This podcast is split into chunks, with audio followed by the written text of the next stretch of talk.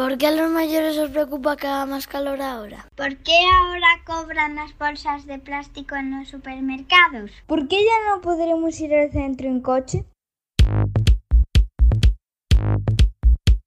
Planeta Podcast, el podcast para niños curiosos. Comienza Cometa Colin con Almudena de Cabo y María Prieto. ¡Despegamos!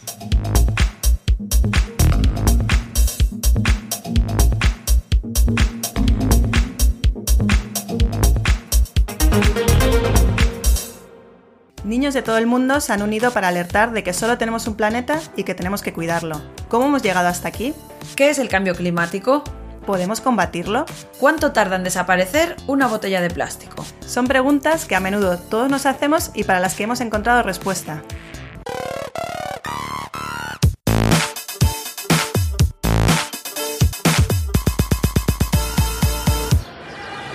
No es la primera vez que visito la Tierra. Sí, lo sé, debería mejorar mi aterrizaje para dejar de asustar a los terrícolas. Pero no era eso lo que os quería comentar. Tengo una duda. Desde la última vez que vine, ahora he notado varios cambios. Antes desde mi nave espacial, cuando me iba acercando a vuestro planeta, podía ver mucho verde y hielo en el polo norte.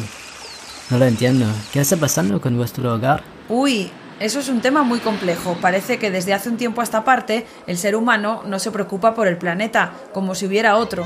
No todos, porque cada vez más gente se empieza a concienciar e incluso los niños de todo el mundo han salido a la calle para alertar del cambio climático. ¿Cambio climático? ¿Qué es esto? El cambio climático significa, como su propio nombre indica, que el clima se está transformando. No es algo nuevo. Sin embargo, es diferente. Ahora cada vez hace más calor en la Tierra y esto se produce de manera mucho más rápida de lo que lo ha hecho a lo largo de la historia de la humanidad y tiene graves consecuencias para el medio ambiente, los animales, las plantas y las personas. Los océanos absorben el exceso de calor y esto provoca, por ejemplo, que el hielo marino comience a derretirse en los polos. Como consecuencia, el nivel del mar sube y es un problema para muchas personas que viven en la costa. No solo eso, el deshielo del Ártico pone en peligro, por ejemplo, a los osos polares. Cada vez es más frecuente ver a estos animales en el norte de Rusia como consecuencia del deshielo. Sin hielo no pueden, por ejemplo, acceder a las focas, que son su principal fuente de alimento. Habláis de calentamiento, pero ¿cuánto está aumentando la temperatura de la Tierra? Algunos investigadores creen que la temperatura global podría aumentar de 1 a 5 grados para el año 2100. De momento no se sabe con exactitud, dependerá de lo que haga la gente al respecto. Es por esto que los gobiernos de 195 países firmaron en 2015 en París un nuevo acuerdo para limitar esta subida. Un calentamiento excesivo podría conducir, por ejemplo, en España, a graves sequías, a olas de calor cada vez más frecuentes y a lluvias torrenciales en pueblos y ciudades del Mediterráneo. Uy, uy, me parece que la próxima vez que nos veamos lo haremos en mi planeta y no en el vuestro. De todas formas, sigo sin entender cómo se genera exactamente este calentamiento.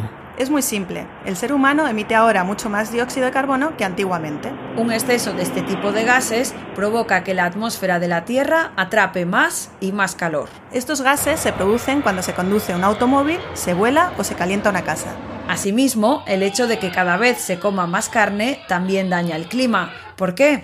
Pues porque se produce metano, un gas contaminante que se origina en la digestión de animales como vacas, ovejas y cabras, y a esto se suma el uso de combustibles para maquinaria y calefacción en granjas. La ganadería genera tantos gases de efecto invernadero como todos los coches, barcos y aviones juntos. Un medidor para saber cuál es nuestro impacto en el planeta es la huella ecológica. Esta huella mide los recursos naturales que necesitamos y lo que contaminamos. El problema es que consumimos más recursos de los que la Tierra es capaz de regenerar y producimos más residuos que la capacidad que tiene el planeta de asimilarlos. No todo el mundo tiene una misma huella ecológica. Factores como la edad, el lugar donde vives y cómo es tu día a día influyen. Para entenderlo, lo mejor es que lo veamos con un ejemplo. Nombre. Paloma. Domingo. Edad. ¿Ocho años? 85 años. Lugar de residencia. Madrid. San Pedro de Bencarencia. Barreiros, Lugo. ¿Cómo te mueves en tu día a día? Para ir al cole andando, pero a los demás que- sitios en coche. Andando a pie con el bastón y a veces en coche cuando voy al médico o al, o al supermercado. ¿Cuántas veces has viajado en avión? Muchas. Nunca. En avión nunca. ¿De dónde sale lo que comes? Del supermercado. De las gallinas, de los pollos, de las verduras. Tengo una huerta y como lo que da la huerta. De las patatas, de las lechugas, de los tomates, de las judías. De todo eso se come. Vivir en una gran ciudad no significa necesariamente contaminar más. En Berlín, la capital de Alemania, en la que residen unos 3 millones y medio de personas, la gente está muy concienciada en proteger el medio ambiente. Los berlineses suelen dejar aparcado el coche en casa y es habitual que se desplacen al trabajo en bicicleta. Además, retornan las botellas de plástico y de cristal en el supermercado y abundan iniciativas para favorecer el consumo responsable. Abrimos este espacio dos días por semana donde la gente puede venir e intercambiar su ropa en vez de tener que ir a, cualquier tienda a hacer esta compra, pues venir aquí y ver qué ropa ha dejado otra, otra gente que te pueda gustar. Jason, un asturiano residente en Berlín, cree además que es necesario cambiar la famosa regla de las tres Rs del medio ambiente. En vez de reducir, reusar y reciclar, apuesta por reducir, reusar y rechazar. Que hay muchas cosas que estamos comprando que, no, que, no, que realmente no, no necesitamos. Por ejemplo, ropa o si vas al supermercado, pues eh, si puedes, puedes comprar eh, tomates que vengan así sueltos o puedes tomar, comprar tomates en, en plástico, ¿sabes? Pues la, la idea no es que recicles el plástico, es que rechaces ese plástico y compres eh, sin él. Esta idea del rechazo al plástico inspiró a dos amigas que en 2014 crearon en Berlín el primer supermercado sin envases. En tan solo un año estiman que con su método de venta de alimentos a granel evitaron el uso de unas 36.000 bolsas de plástico. Sus clientes llevan tarros de cristal, tuppers y bolsas de tela para hacer la compra. Quienes como Alba prefieren evitar intermediarios se hacen socios de una cooperativa de verduras. Lo que hacen es plantar hora y media de Berlín un montón de verduras, eh, hasta 50 tipos diferentes y además eh, se planta grano y con el grano se lleva una se colabora también con otra panadería de Berlín que, que hornea horno para eh, pan para nosotros. Ed, que reside en el norte de Inglaterra y recordemos que por lo tanto vive en una isla, decidió dejar de viajar en avión porque quería contaminar menos. Desde 2008 no vuela, pero eso no le ha impedido llegar hasta la India. I traveled through Turkey, Kazakhstan and China. On the way back, I came Viajó en tren durante días pasando por. Turquía, Kazajistán y China y a la vuelta tomó el transiberiano atravesando Rusia. Aunque el trayecto es mucho más largo, Ed dice que así vive grandes aventuras que jamás viviría si viajase en avión.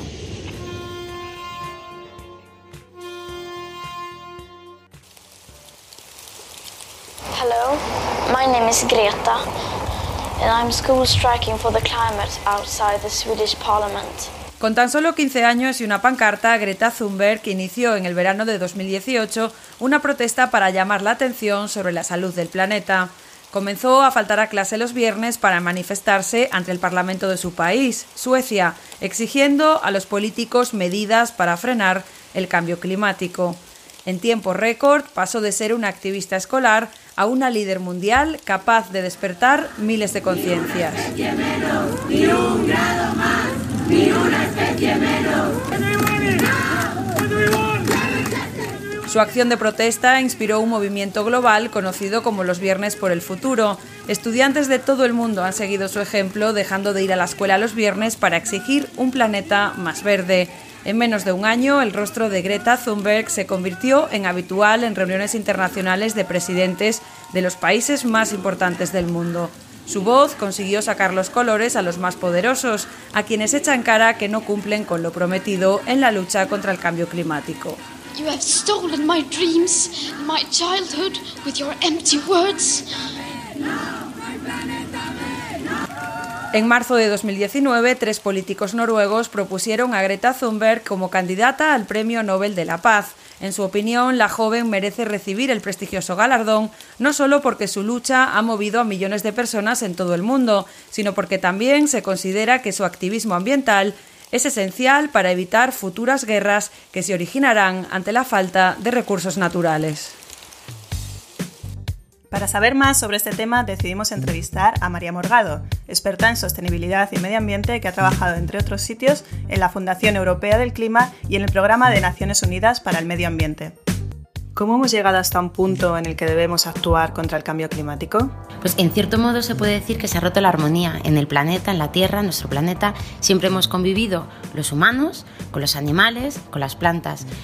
Todo esto va formando lo que se llaman ecosistemas que es simplemente un sistema que funciona gracias a la acción de todos, cada uno tiene su papel.